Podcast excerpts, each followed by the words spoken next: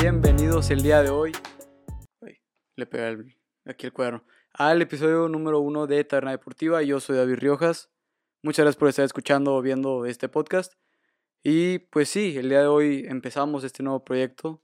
Eh, ayer subí el episodio cero. Es muy cortito si quieren ir a verlo o no. Si lo resumo un poquito, es básicamente explico qué es lo que voy a estar haciendo en este proyecto, cómo es que yo quiero transmitir mi amor por los deportes, todo este, toda esta pasión que siento a otras personas que sienten lo mismo o personas que tal vez están alejadas del mundo de los deportes.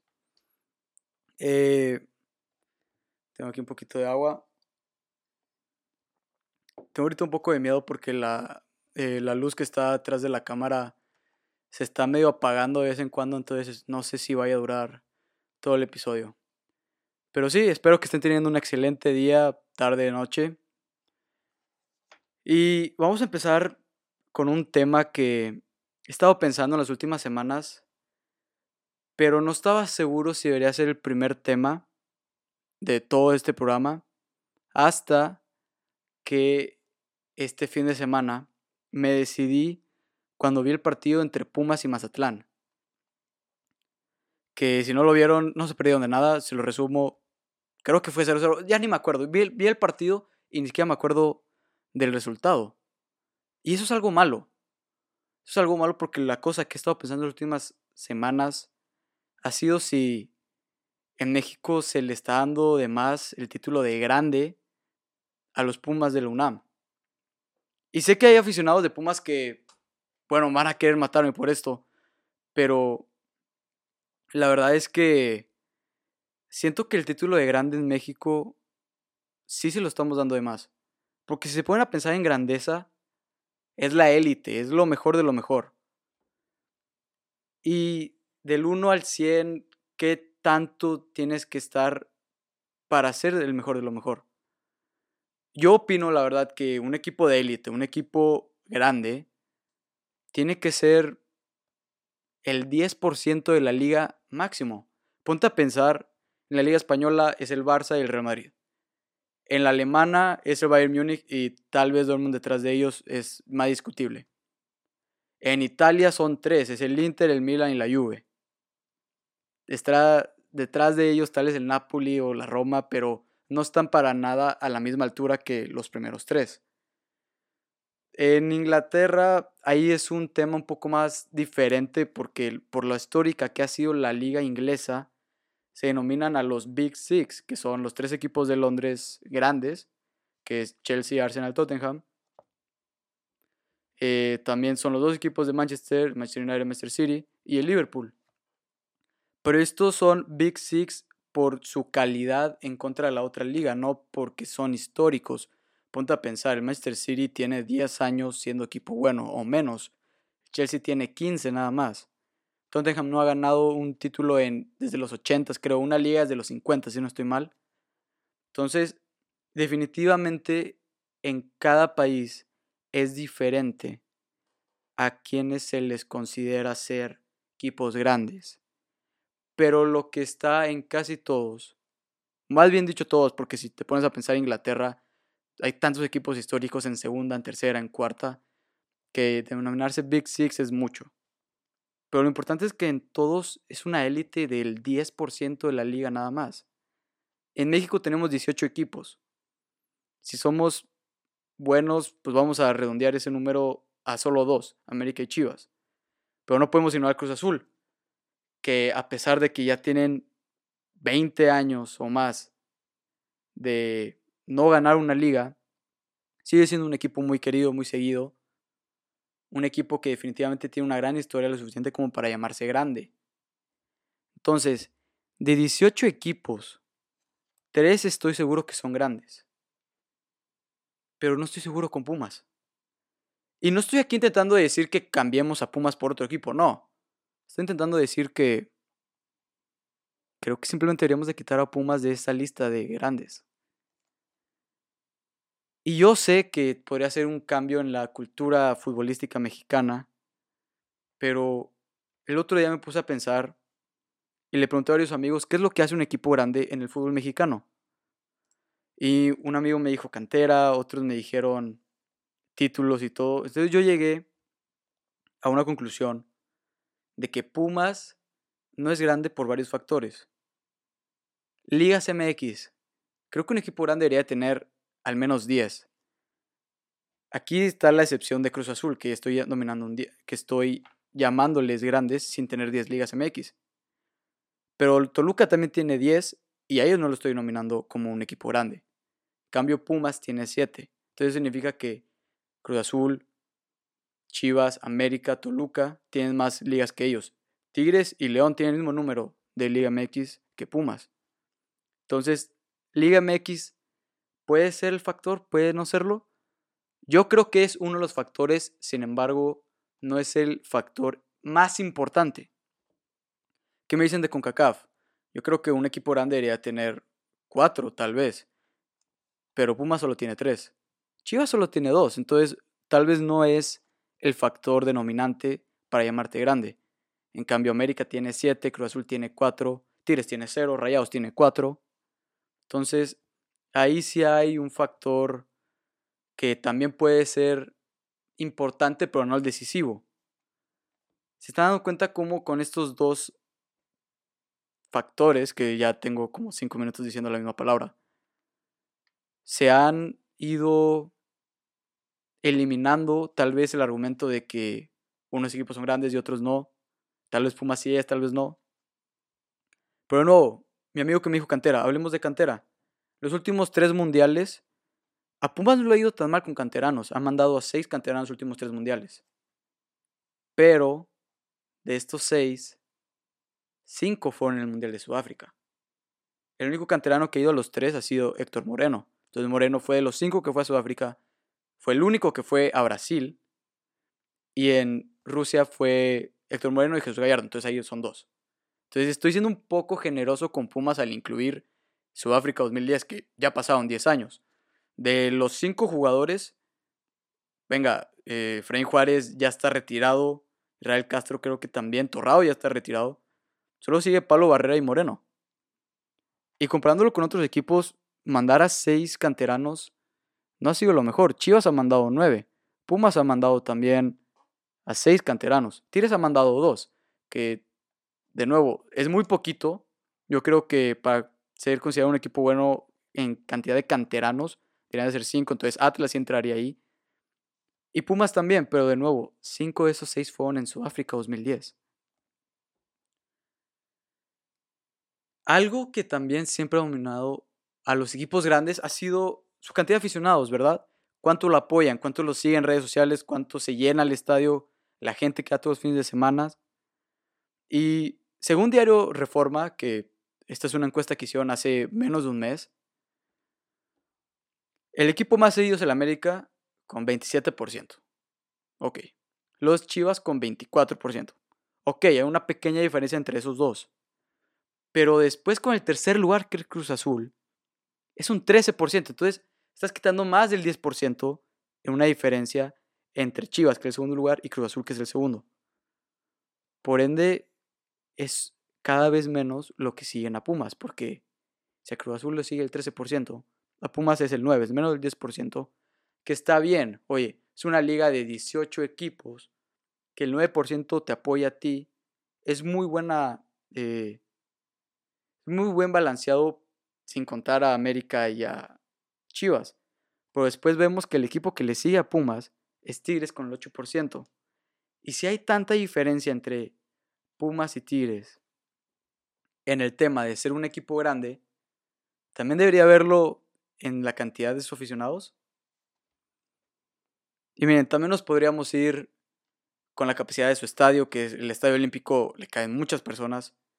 O si es que ha dominado alguna, alguna década, porque si pueden a pensarlo, Chivas fue en los 60s, este, Cruz Azul en los 70s, América en los 80s, en los 90s podría ser Toluca y Necaxa en los 2000s, otra vez Toluca y ahora Pachuca, el 2010 fue Tigres. Pumas nunca ha dominado una década.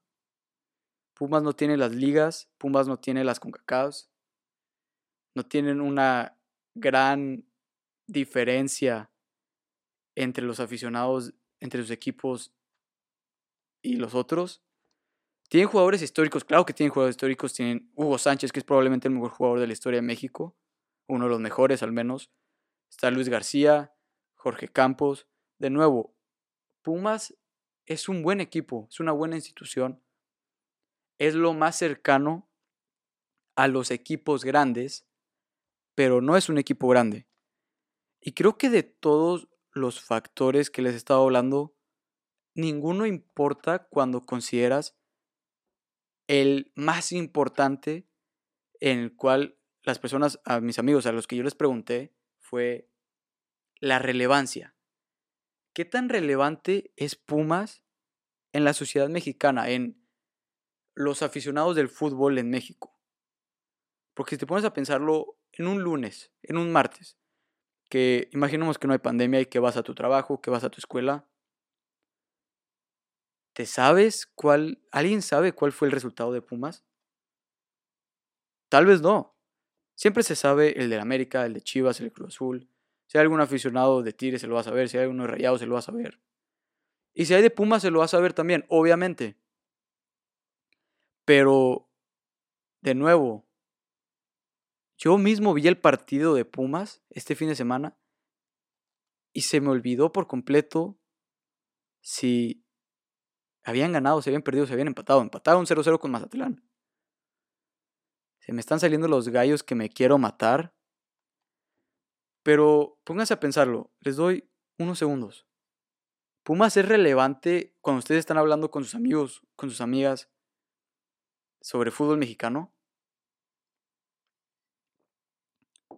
Hoy en día, aparte de Dineno, ¿cuántos jugadores buenos tiene Pumas? Alan Mozo, que es un buen lateral. Eh, pues podrías tal vez considerarlo ahí, tal vez no. Creo que Pumas no es un equipo grande porque no es un equipo relevante. Y no lo ha sido en años. Fueron campeones en 2011, pero antes de eso, antes y después de eso, Pumas es un equipo incluso aún más irregular que las Chivas. Todos sabemos que América siempre está en liguilla, siempre, siempre, siempre. Cruz Azul después le sigue con de cuatro liguillas Cruz Azul están tres, tal vez cuatro si les está yendo bien en ambos años. Chivas se mete a dos de cuatro, o a veces menos. Pero ¿qué hay de Pumas? Digo, ahora ya han crecido la liga, entre comillas, más bien crecieron la liguilla en lugar de ser del primero al octavo, es del primero al doceavo. Y aún así, Pumas va a batallar este año. No solo eso, está batallando desde antes que iniciara el torneo porque su, técnico renunció. Sus jugadores están molestos por faltas de, bueno, más bien por reducción de salarios. Y la verdad es que Pumas tiene este aire que no te hace sentir seguro sobre su grandeza. Y yo, al menos personalmente, por mi parte, no considero a Pumas un equipo grande. Lo considero lo más cercano a un equipo grande. Porque sí tienen ligas MX, pero no suficientes. Si tienen con CACAF, no tienen suficientes. Tienen jugadores históricos, pero ahorita la plantilla no está sirviendo. Tienen problemas directivos. No, no olvidemos que hace menos de un año había directivos en los palcos peleándose tal vez no a golpes, pero sí a palabrazos. Están decepcionados con el proyecto de Pumas. Y ese es el problema. Pumas, de nuevo, es un equipo que no transmite grandeza, pero se le llama grande.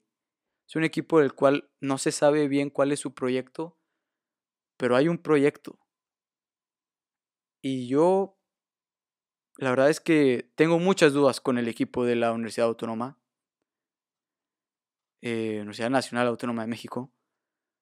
Y no considero que este torneo o el próximo o el siguiente después de ese vayan a conseguir algo. Pero bueno, ese soy yo y solamente yo. Otro, un poquito de agua. Se me está acabando el agua, pero no hay problema. Eh, hoy es martes, de hecho es la una con cinco minutos. En menos de una hora de Champions League, y aún así voy a hablar de Champions League, pero cuando ustedes vean esto, probablemente ya van a saber quién ganó entre... Hoy juega el Leipzig contra el, el PSG. Pero aún así, quiero hablar un poquito de la Champions. Esta ha sido una Champions muy entretenida, la verdad. A pesar de que cuartos y semis es solo un partido en lugar de ida y vuelta como son los demás años. Claramente todos sabemos que es por la pandemia. Pero aún así ha sido una Champions muy, muy entretenida. Digo, solo pongas a pensarlo. El Lyon quedó en séptimo en la Ligue 1 de Francia. Sin embargo, están en semifinales contra el Bayern Múnich, que en noviembre despidieron a su entrenador y ahora son favoritos para ganar el triplete. Creo que la Champions League de este año es un buen resumen para el fútbol en general de, esta temporada. Ha sido una temporada irregular y también lo ha sido la Champions. Pero bueno, empecemos con los partidos el día de hoy. Como mencioné, en menos de una hora juega el Leipzig contra el PSG. Y creo que va a ser un partido muy entretenido. Ambos entrenadores de Thomas Tuchel del PSG y, Julian Nagelsmann del Leipzig ya se conocen. De hecho, Tuchel fue entrenador de Nagelsmann en 2005, pero Nagelsmann se tuvo que retirar a los 19 años porque siempre se lesionaba. Se volvió entrenador muy joven, debutó a los 28 años como entrenador del Hoffenheim. Los llevó de ser casi relegados a segunda división a ser, a ser un equipo de Champions League. Y ahora Leipzig, un equipo que se eh, se enfoca principalmente en eh, jugadores jóvenes, pues trajeron un entrenador joven, inteligente, moderno, que está cambiando la forma en la cual el Leipzig juega y los está llevando hasta semifinales de la Champions League. Quedaron terceros en la Bundesliga, muy por detrás de la, del Bayern Múnich, porque Bayern Múnich de los últimos 28 partidos ha ganado 27 y empatado uno, contra el Leipzig, de hecho. Entonces, el Leipzig definitivamente tiene sus altas y sus bajas. Creo que su baja principal es que Timo Werner, su jugador estrella, durante el parón firmó, bueno, no durante el, no durante el parón, pero en esas semanas que hubo entre que se acabó la Bundesliga y empezó la Champions League, eh, firmó con el Chelsea, se fue a Londres, empacó todas sus cosas y no ha vuelto. Y no va a volver. Si gana el, el Leipzig, obviamente le dan una medalla, pero no va a ser tan bien ganada, por así decirlo, por parte de Timo Werner. Y esa sería la principal baja de Leipzig, aunque demostraron que tal vez no van a necesitar tanto ataque. Creo que contra el Atlético de Madrid lo que demostraron fue una muy buena defensiva con Upamecano, que es un muy buen defensa francés joven, 21 años nada más. Pero aún así creo que su alta principal no va a ser Upamecano, va a ser a quien ya mencioné anteriormente, Julian Nagelsmann, su entrenador. Que la clave del partido va a ser, por parte de Leipzig, va a ser su táctica. Va a ser eh, qué tanto quieren que su equipo haga eh, pases largos, pases cortos, qué tan juntos tienen que estar, qué tan separados.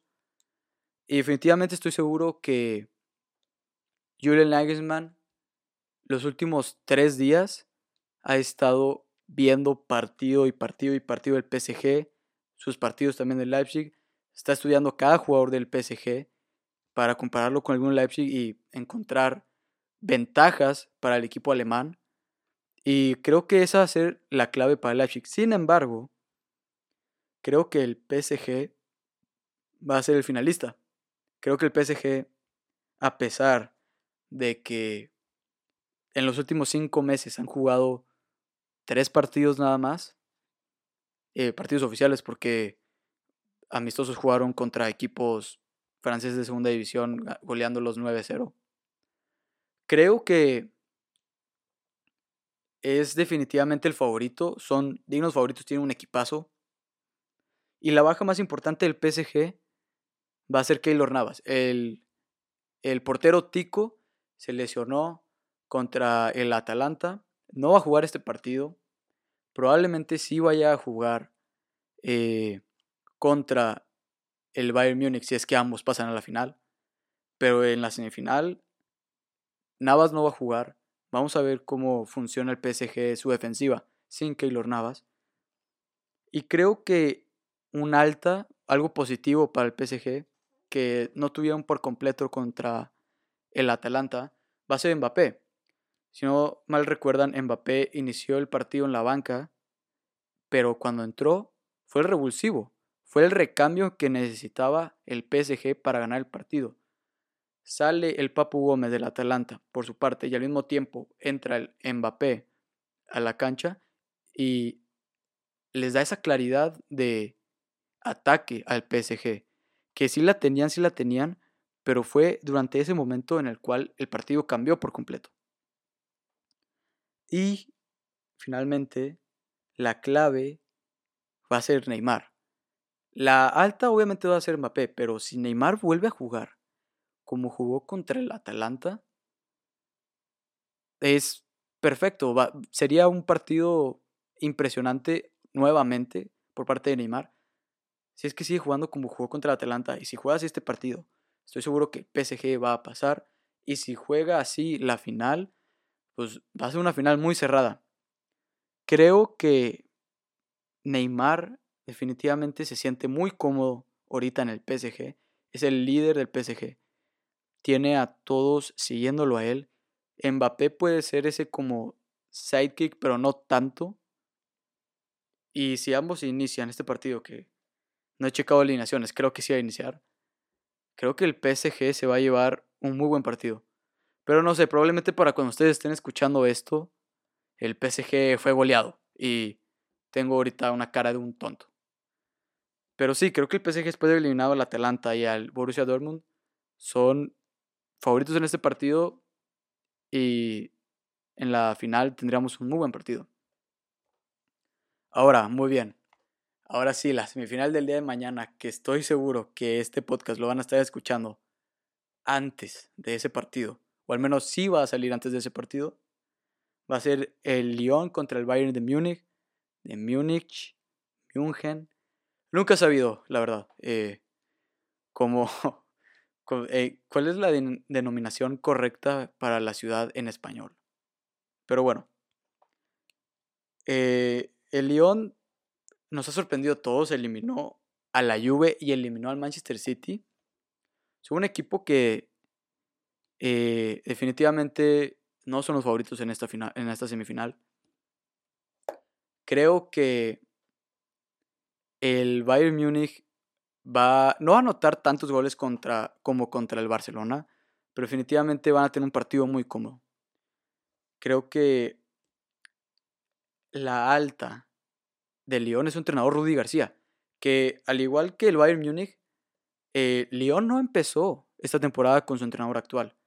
Eh, Hans Flick, que es el entrenador del Bayern Múnich, llegó en noviembre y Rudy García, el entrenador del Lyon, llegó en octubre. Entonces, no empezaron eh, sus temporadas con sus mismos entrenadores, pero los entrenadores han sabido cambiar la dinámica del equipo, los han vuelto mejores. Tal vez no tanto el Lyon en la Ligue 1 porque de nuevo terminaron en séptimo. No, ni siquiera se clasificaron a Europa League. Pero una clave muy importante para el Lyon en este partido va a ser Memphis Depay.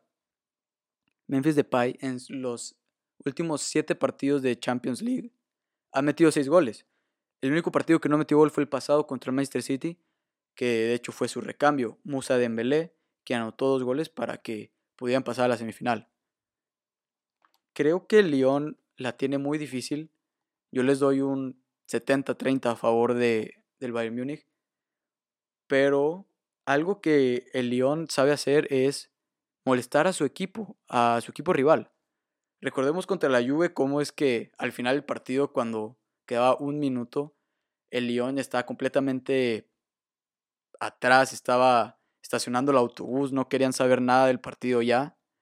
Y Mauricio Zarri, quien era entrenador de la Juve, les gritó en inglés, It's a shame, no sé qué más les, les dijo. Estaba enojado con Rudy García, porque las tácticas de Rudy García son para ganar. Así como el Cholo dijo cuando eliminó al Liverpool que él juega para ganar. Rudy García quiere ganar con este equipo, a pesar de que obviamente de los cuatro equipos que quedan son el menos favorito para ganar. Y si nos vamos con el Bayern Múnich, creo que el Bayern Múnich es el único equipo que no tiene alguna baja. Vuelve Benjamin Pavard. Coutinho jugó muy bien contra su equipo que es el Barcelona. Eh, de nuevo, tienen 28 partidos sin perder. Vienen de ganar la Bundesliga con una dominancia. Mm, está bien dicho dominancia. Dominaron por completo, es lo importante, dominaron por completo la liga. Dominaron la Copa, que también la ganaron. Eliminaron al Barça y el Chelsea. Han anotado 39 goles en lo que va de la Champions League. 39 goles. Es increíble. No sé si es la mejor ofensiva de la historia de la Champions League, la verdad no estoy seguro. Pero le metieron 7 al Tottenham que venía de llegar a la final de la Champions League el torneo pasado. Le metieron 8 al Barcelona. Le metieron 7 en dos partidos al Chelsea. La verdad es que yo, y yo lo puse en Twitter hace unos meses cuando se enfrentaron al Borussia Dortmund y le ganaron. Yo temo, odio y respeto al Bayern Múnich de Heinz Flick. Creo que van a ganar no solo la semifinal de mañana, pero también la Champions League. Otro triplete para el Bayern Múnich como en el 2013. Y la verdad es que tengo miedo. Tengo miedo porque este equipo acaba de llegar Leroy Sané, que no puede jugar obviamente porque sigue anotado con el Manchester City. Pero la próxima temporada tiene a Leroy Sané.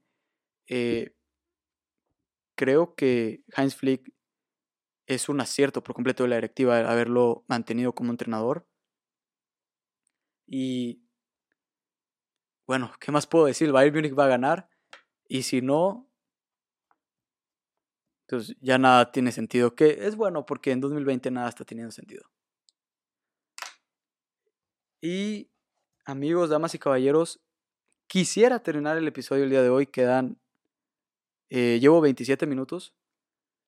Y quisiera acabar aquí, pero el día de ayer empezaron los playoffs de la NBA.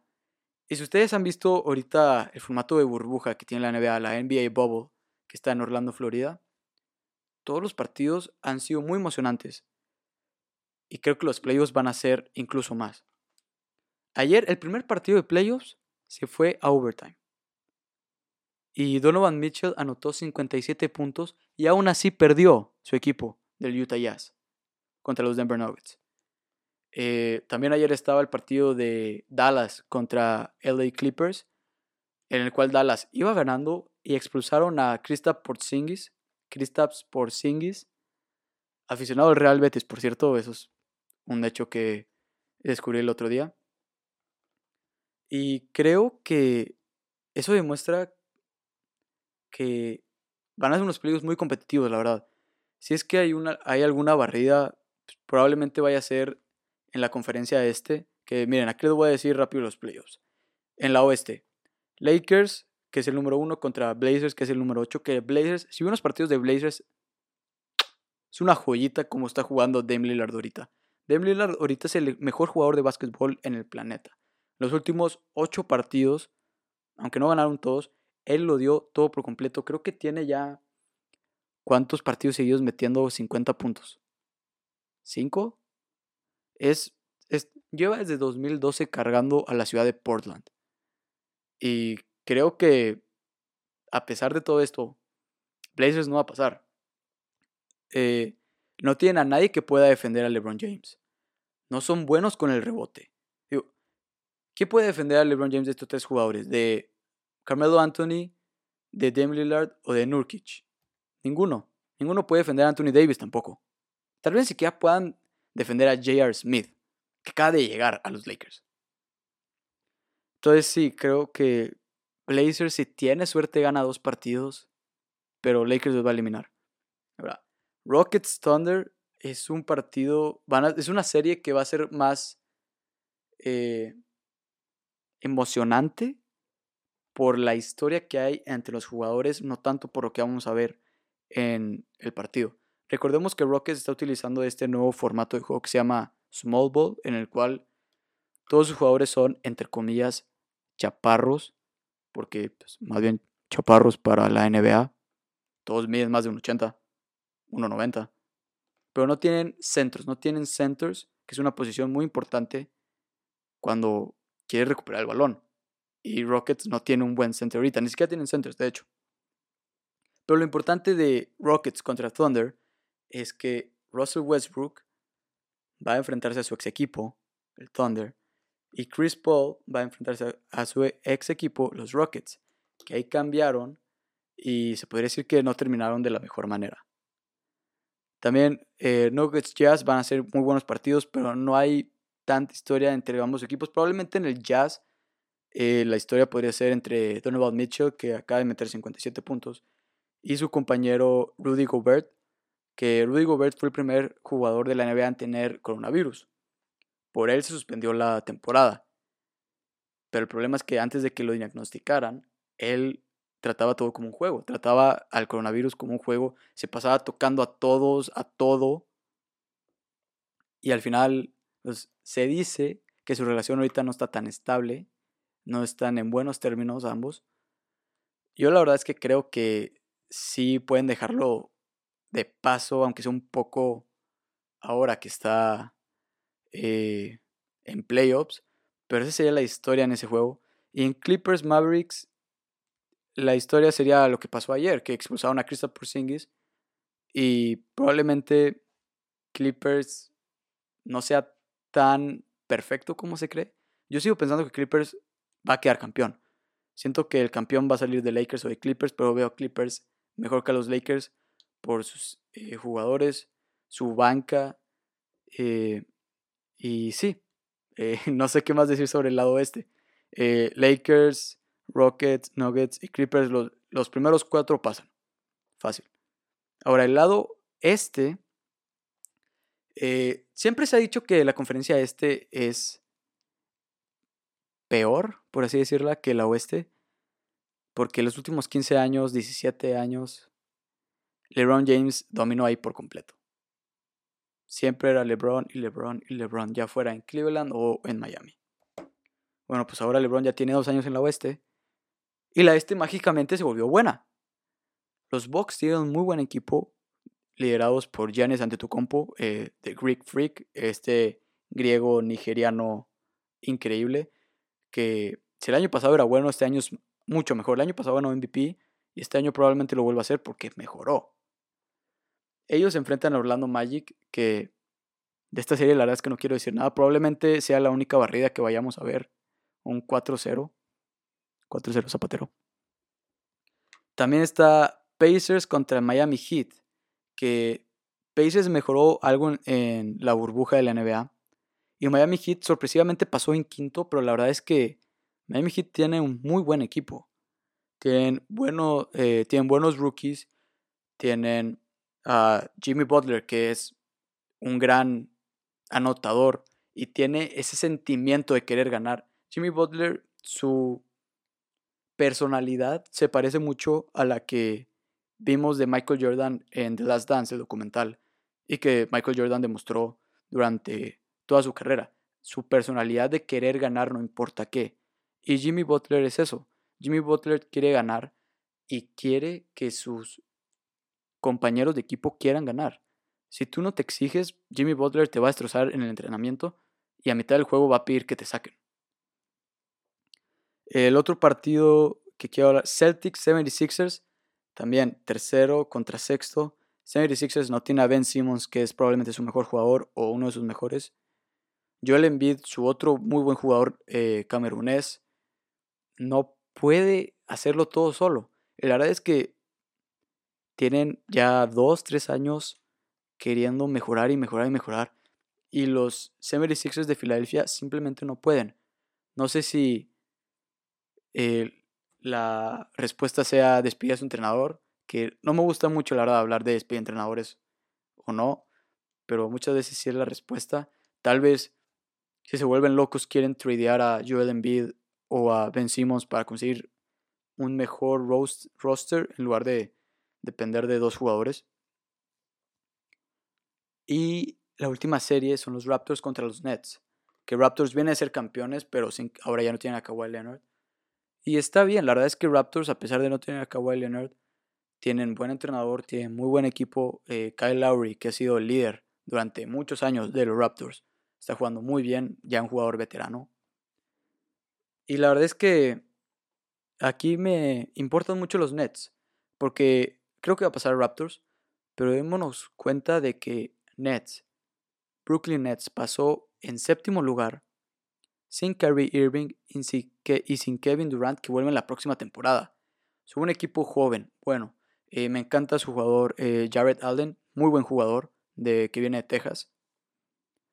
Y creo que Nets, si juegan como están jugando, y le añades los dos All-Star, uno es MVP, que es Kevin Durant, y también a Kyrie Irving, el próximo año van a ser un equipo top 3 mínimo en la conferencia este.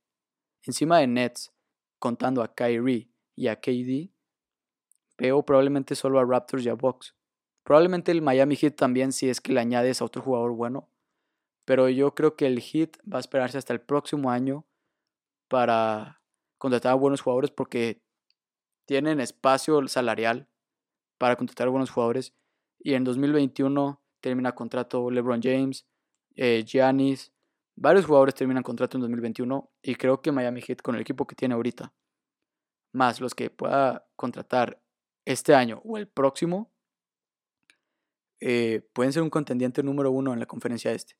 Pero bueno, la conferencia este yo creo que pasa Bucks, Miami, Celtics y Raptors. El único equipo de los primeros cuatro que no pasa, en mi opinión, va a ser Indiana Pacers.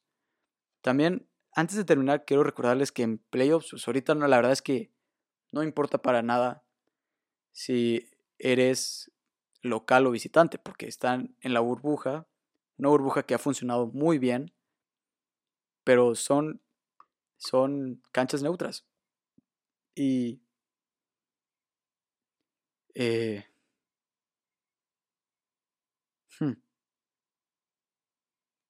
creo que van a ser unos playoffs muy interesantes, la verdad. No sé qué más les puedo decir. Si no les gusta el básquetbol, o si les gusta aunque sea poquito, pero no les gusta poner tanta atención en este, vean los playoffs, vean aunque sea la, el final de los partidos, porque todos los partidos hasta ahora en la burbuja de la NBA han sido buenos. Todos los finales, todos los últimos cuatro minutos son increíbles. Los partidos se juegan hasta el último segundo y los jugadores lo saben y se esfuerzan para jugar hasta el último segundo, porque hay esta atmósfera en la burbuja de la NBA que hace que los jugadores se quieran esforzar aún más. Y sí, creo que la final de la NBA va a ser Bucks por el lado este, pero el lado este no me decido entre los dos equipos de Los Ángeles, pero veo más favorito a los Clippers. Muchas gracias por haber escuchado este episodio de Taberna Deportiva. Yo soy David Riojas y te invito a seguirme en todas mis redes sociales YouTube, Twitter, Instagram, todos están en la descripción de este podcast. Y te invito también a compartir, dar like, eh, mandarme mensaje o comentar para decir que te gustó, que no te gustó, que puedo mejorar. Y nos vemos la próxima semana.